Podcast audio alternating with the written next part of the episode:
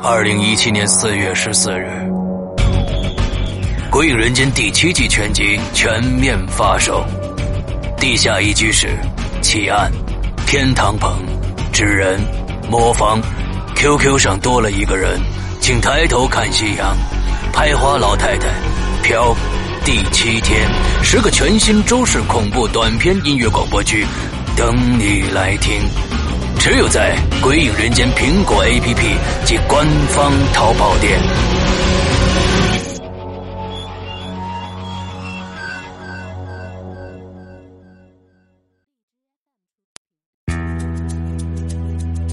黑暗的房间，伸手不见五指。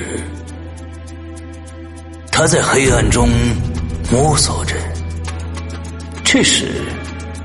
前方亮起一点灯光，他循着光亮走过去，发现那只是一只手机，而手机里传来了呼救声。如果是你，这个故事该如何发展呢？《鬼影人间》最受关注原创互动有声栏目现已开启恐怖之门。你现在收听到的是《鬼影重重》，鬼门洞开，你是天使还是魔鬼？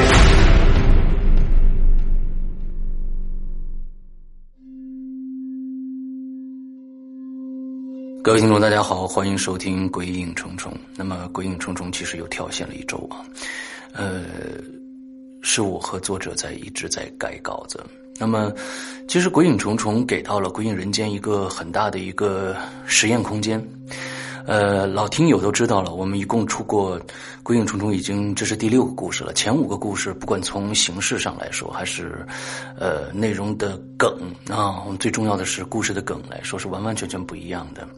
那我们这次呢，其实也启动了一个最新的一个一个想法，就是说这里边，嗯，主播只扮演自己，所以呢，呃，我们都是用第一人称的这种表述方式。来做的这一个节目，其实这是一个实验作品，可以这么可以这么说。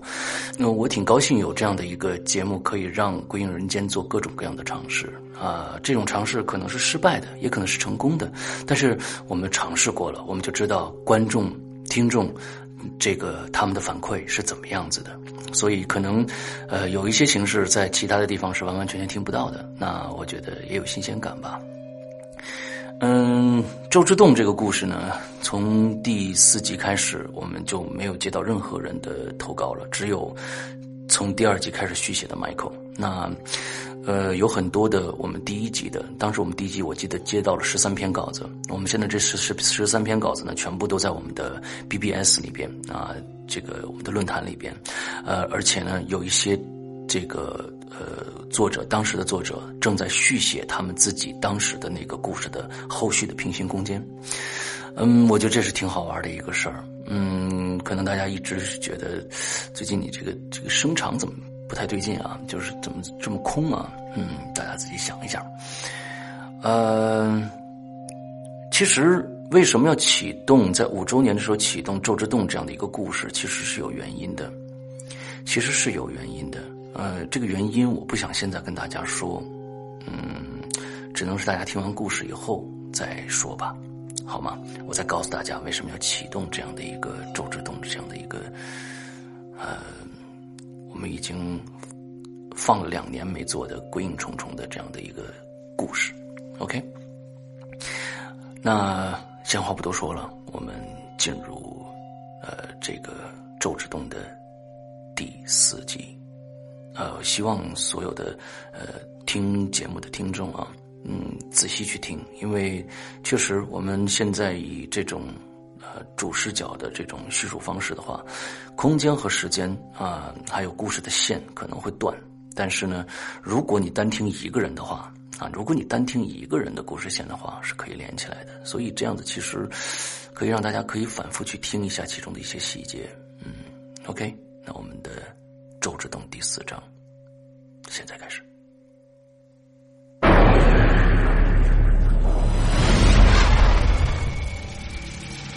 周之洞，作者 Michael，由鬼影人间播讲，第四集。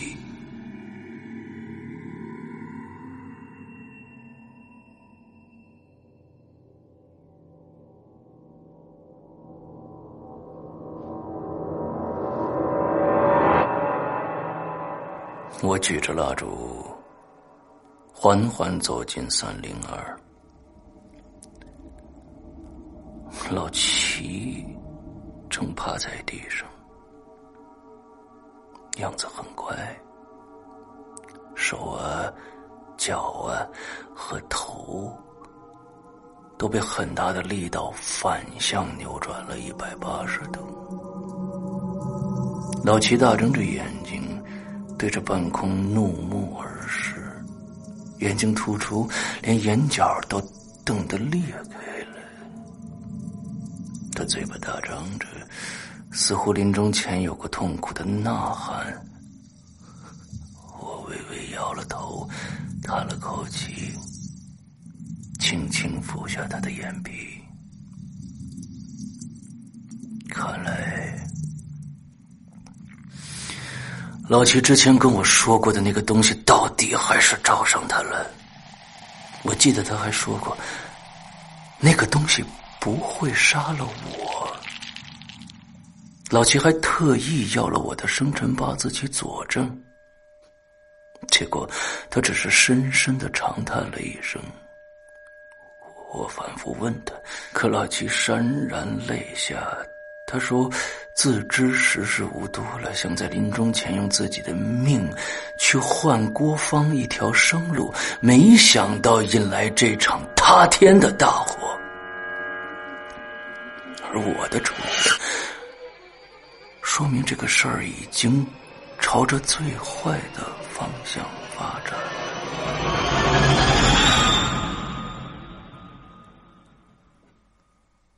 这件事情跟我有老七还说那东西害了赵大姐，下一个死的就是他了。他已经没机会把准备已久的那件事完成了。他还说，趁着我现在是中阴身，还有能力做一件事替他了结这一切，就算是看在丁栅镇上所有无辜之人的份上，也请我一定要出手。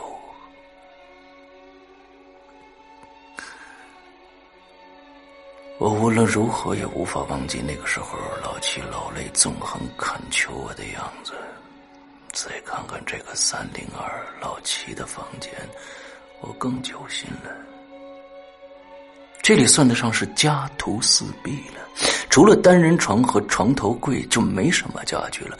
门边垛着好多打了包的废品，上面落满了尘土，似乎放置了很久。房间最里面的一角有一大堆木头。看得出来，这木头原本是个大柜子之类的东西，可上面七零八落的摆着一个人的胳膊、大腿和被撕成几瓣的干枯躯干，发黑的脊柱骨都被抽出来了。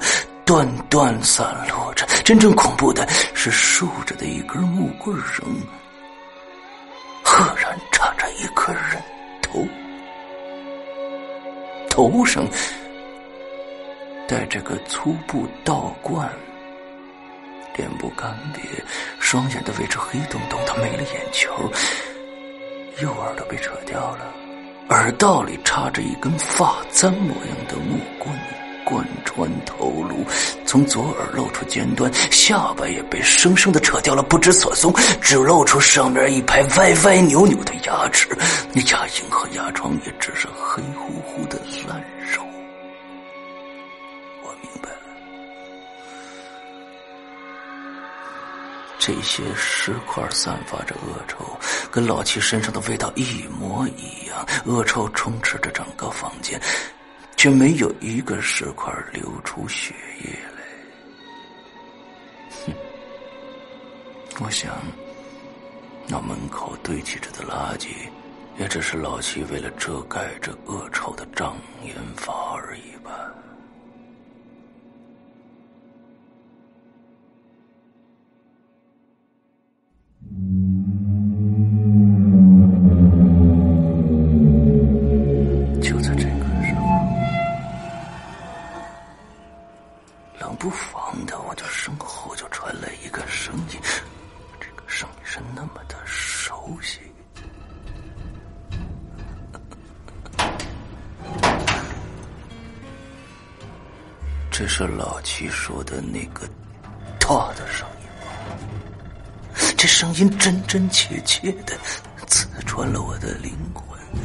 分久别的恐惧感再次深入骨髓当中。上一次有这种感觉的时候，已经是三十年前。我曾经以为，幼年时那个哈雷彗星之夜，我所经历的迷失和接触到的那个东西，都只是一个噩梦而已。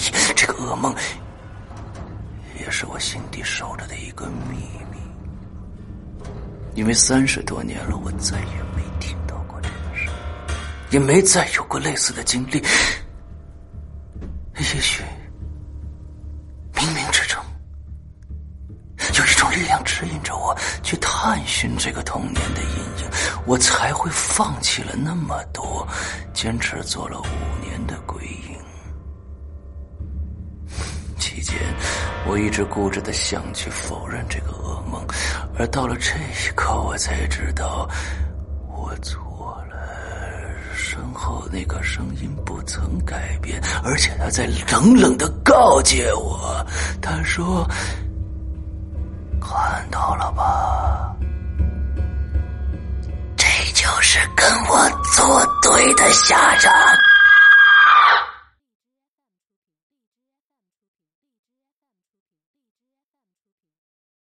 大玲玲，是你吗？我转回头，身后站的是英子姐。她她看上去有些疲惫，她告诉我说，她跟师傅等我很久了，看我安全到达，她就放心了。师傅正在里面等我，让我这就跟他进去。这没头没尾的话让我无法解释啊！我就连连反问他，我说我师傅不是出车祸了吗？他不是躺在医院吗？这不是你告诉我跟青哥的吗？你又是什么时候到这儿的？怎么会遇到我师傅？他他现在还好吗？英子姐一改平日的唠唠叨叨，对我淡淡的一笑，她只回了一句说：“大玲玲，你又是来找什么我一时语塞，我正要跟他解释，他就指着院子里面说：“说你看。”那是不是你要找的人？我顺着他手指的方向，就看到刚刚紧闭的灰日阁大门正四敞大开着，里面灯火通明。大厅正中，定定的站着一个人，正正是我师傅。我远远的望着他，我不敢相信自己的眼睛。但我还没来得及细想，英子姐已经抓着我的手把我往院子里拉。她一边拉我，一边劝我说：“说我想知道的答案，不如亲口去问师阳。”我本能的抗拒着，我不想进去，这一切太怪异了。但是很快我就发现，英子姐的手冰凉冰凉的，被她一抓，我在梦中被旗袍女控制的感觉就又一次袭来了。我不断的挣扎，回身想离开，但是身体被大力的拉扯着，根本无法逃脱。最终，我还是被拉进了回日阁。院子里的大门旁边，正蹲着一只大黄狗。它的身影不太真切，正朝着我狂吠。可我之前怎么没有看到有狗啊？而且，而且最可怕的是。我我完全没有听到任何狗叫的声音。我只是能够看到他在使劲的做着叫的动作，最后居然口吐白沫，倒地不起。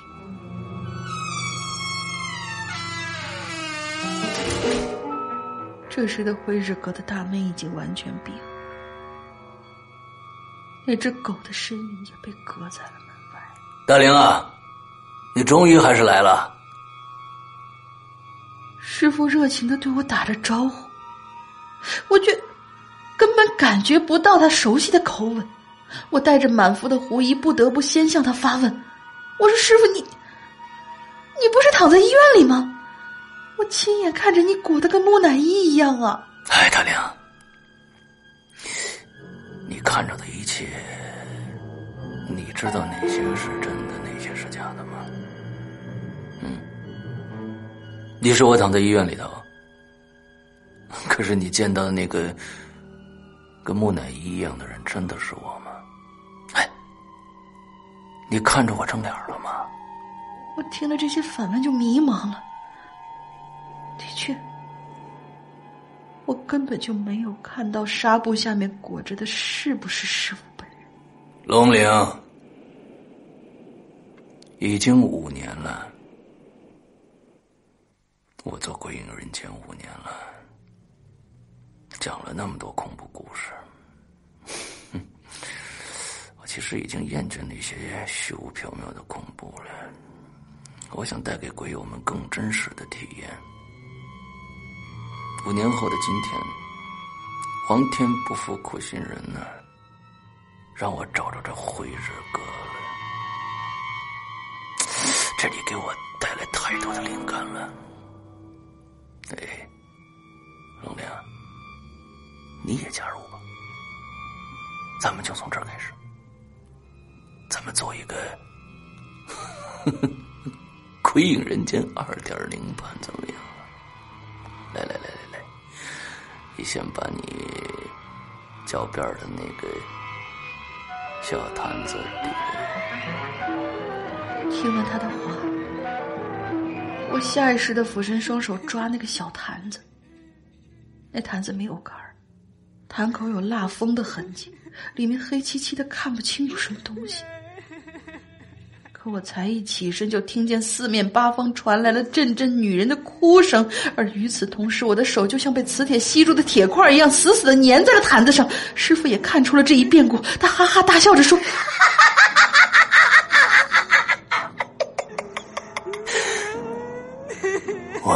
是吧。”就在那一瞬间。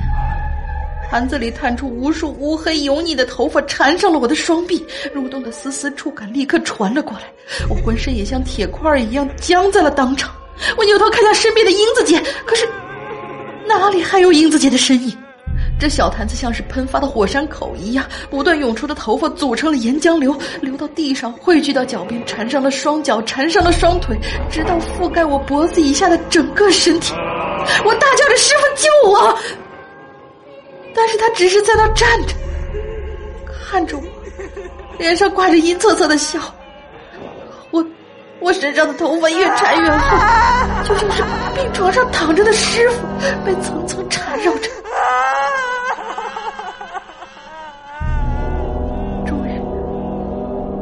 头发的涌出停止了，那坛口好像被什么东西塞住了，整个坛子开始剧烈的晃动。坛身也出现了裂纹，紧接着啪的一声就碎了，而我的双手跟着惯性的一收，直直的就夹住了一个人头。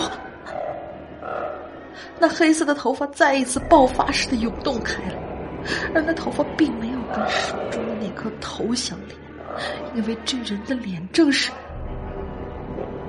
那娃娃头的红旗袍。他缓缓的睁开眼睛，悲伤与痛苦之色布满了他的脸。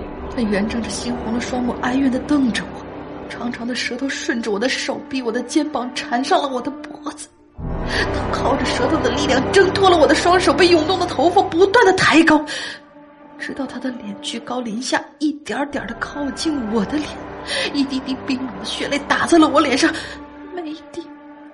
好像都包含着忧伤、悔恨、不甘和愤怒。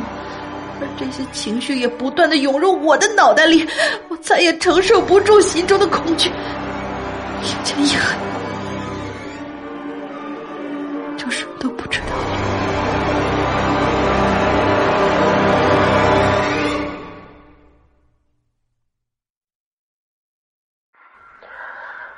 二月十八号下午三点，航班延误了。整个航班其实只有两个多小时，但是延误到现在，我我还没登机。嗯，再这么下去，我我肯定没有办法赶到龙陵之前赶到定扎镇。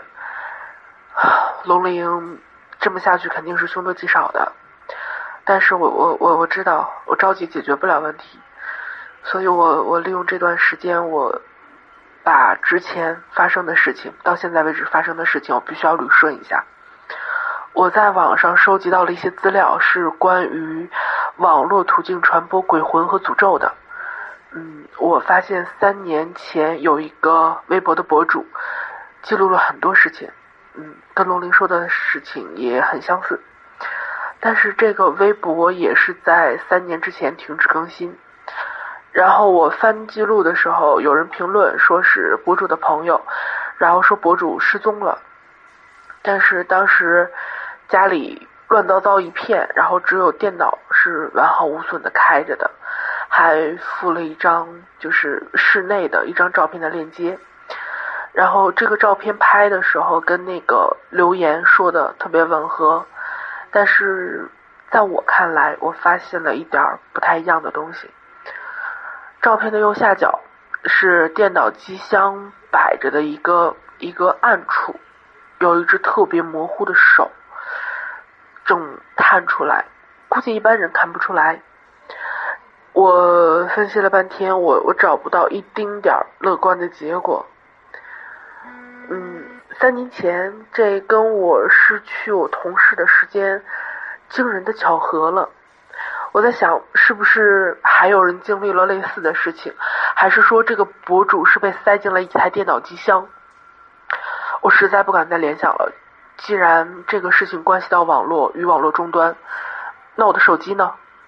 会不会也有一些东西一直在监视着我们？会不会随时冒出一个什么东西得人而噬？我现在的语音日记被什么人或者是力量转走了？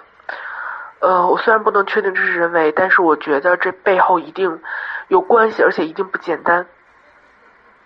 三年了，嗯，我我我仍然感觉特别无力，我特别想放弃，但是我想到龙鳞，想到石阳哥，鬼影人间，嗯，这一次我觉得我就算是拼了命，我要做点什么。呃，这语音我还是必须要记下去，就算他会给人拿走利用，我也必须要把领悟到的一切都记下来，给听到的所有的人都提个醒。请各位鬼友注意，你们现在可能很危险，请你们不要轻易打开不熟悉的邮件的链接，尤其是关于辉日哥的。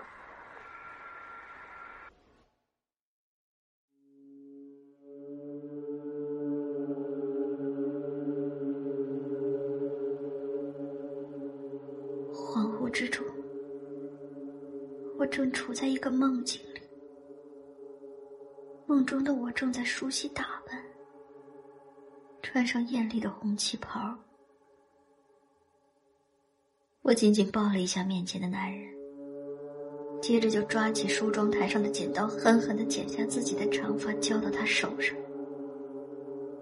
那男人捧着头发对我跪了下来，不断的反复的说着红脸。对不起，我把痛哭流涕的他推出了屋子，踩上了凳子，把脖子探进垂下的麻绳圈里，痛苦、窒息，让我弹出了这副躯体。我望着眼前吊着的自己。他的红旗袍格外的刺眼，就像他圆睁的猩红的双目，满眼都是忧伤、悔恨、不甘和愤怒，死死的看着对面的我。顿时我觉得阵阵戾气涌在了胸膛，不断的增加，各种情绪也不断的涌出来。我后悔，我后悔加入这个家，后悔怂恿男人造起辉日阁，我恨的东西无缘无故坑害了我的全家。我飘出了房间，看着那个男人把那一头长发塞进坛子里，早已准备好的牌位放在一边，上面最后一排刻着“已有日丑时，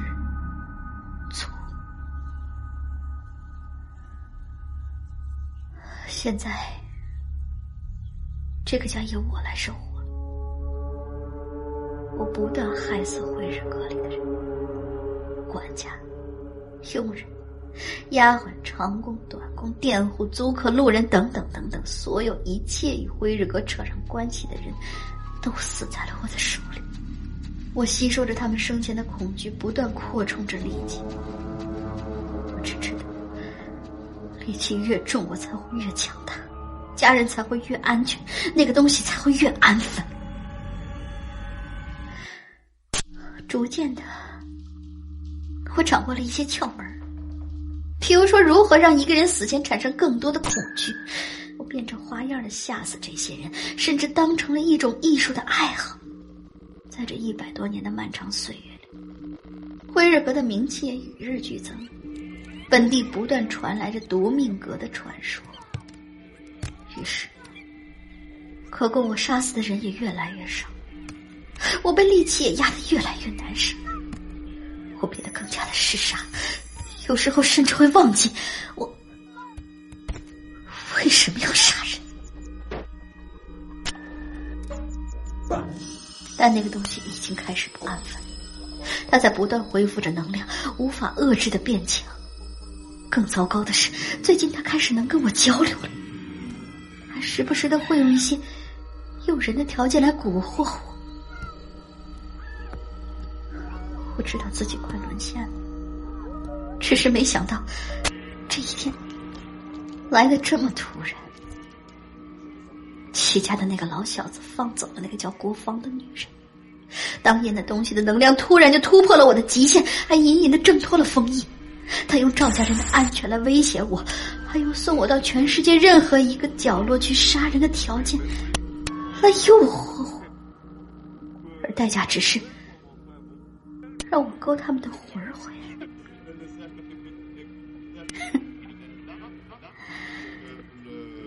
这是既有巴掌又有蜜枣啊，让我怎么能拒绝？于是我顺着一种我从来不曾知晓的通道，被送到了郭芳的身边。我迫不及待的在这列车上开始品味这份迟来的恐惧大餐。这个叫郭芳的小丫头的表现让我非常的满意。在她发完 email、关掉笔记本电源的瞬间，她看到屏幕映出我的样子，正直直的看着她，就像当初我们在二零二的对视一样。她完全吓傻，猛地合上了笔记本，颤巍巍的拿起桌上的水杯。他似乎想借此冷静下来，玩一把直视恐惧的老把戏。然而水杯里却涌出了大量的头发，他尖叫着丢掉了杯子。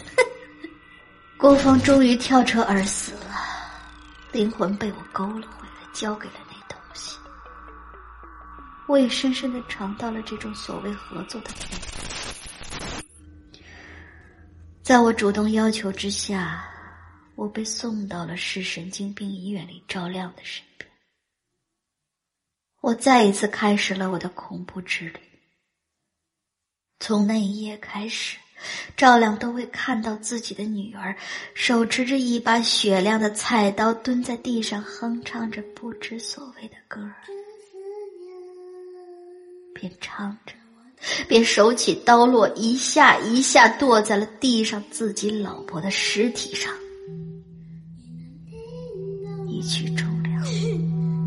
尸体血肉模糊，那小女孩抬起头，天真无邪的对他咯咯咯的笑着，问他：“爸爸，你知道人的心是什么颜色的？”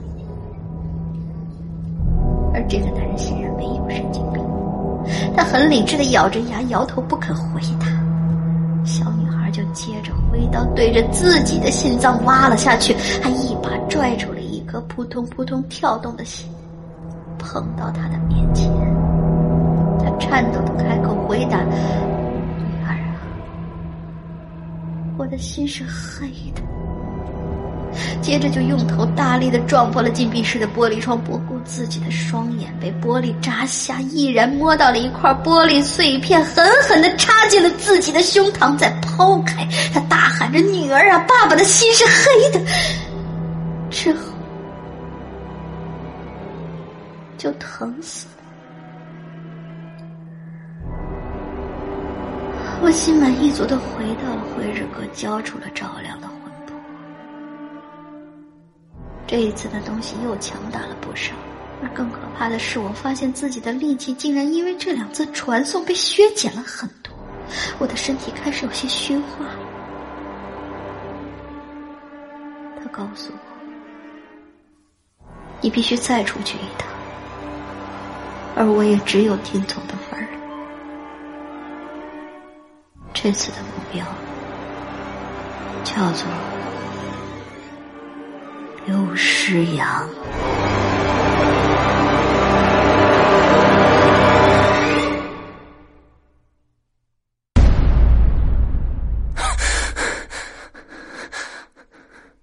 老徐说的没错，这东西为什么放过我了呢？他本可以杀了我的，看来我暂时离不开这回日阁了。现在发现，我昏迷的时间和我清醒的时间越来越不成比例了。我拥有我自己意识的时间也越来越少了。我记得最早的时候，我用推下楼的办法送走了大玲玲的灵魂。可那个噩梦般的存在，又一次打击了我。他笑我们是好一对的师徒情深，进了这臭石洞，哪里会这么轻易脱身的以。看到龙鳞还是回来了，我愤怒了，我大喊了起来：“我说是，你冲我来呀！你对一个小姑娘玩阴的，你只会让我看不起你。”而这家伙完全不在乎，转身就消失了。回日阁中只回荡着他阴郁的笑。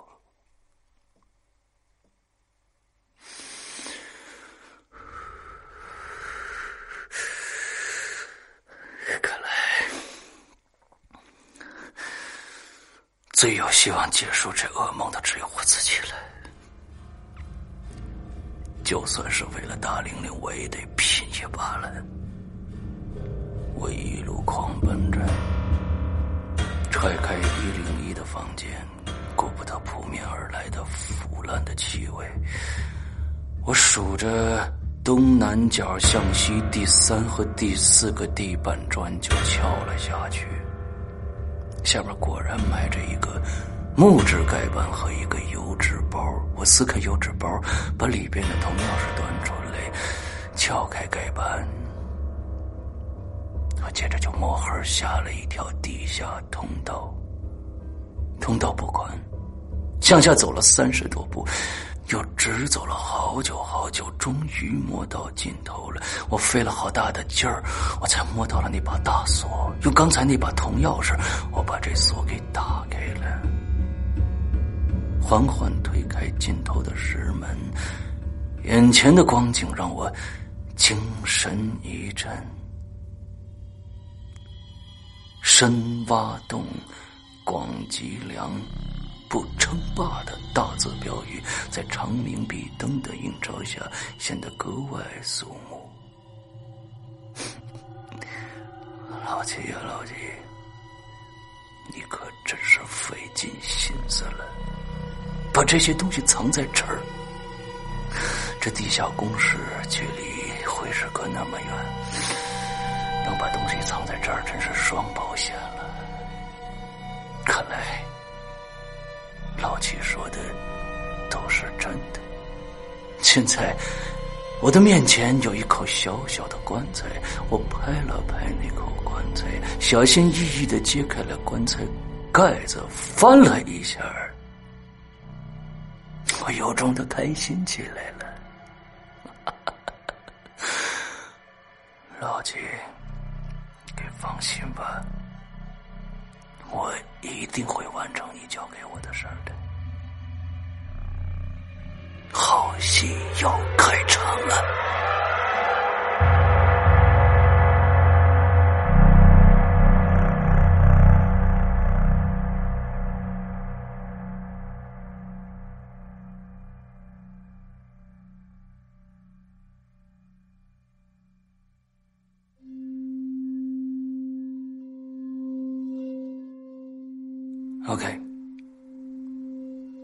周志东的第四集结束了。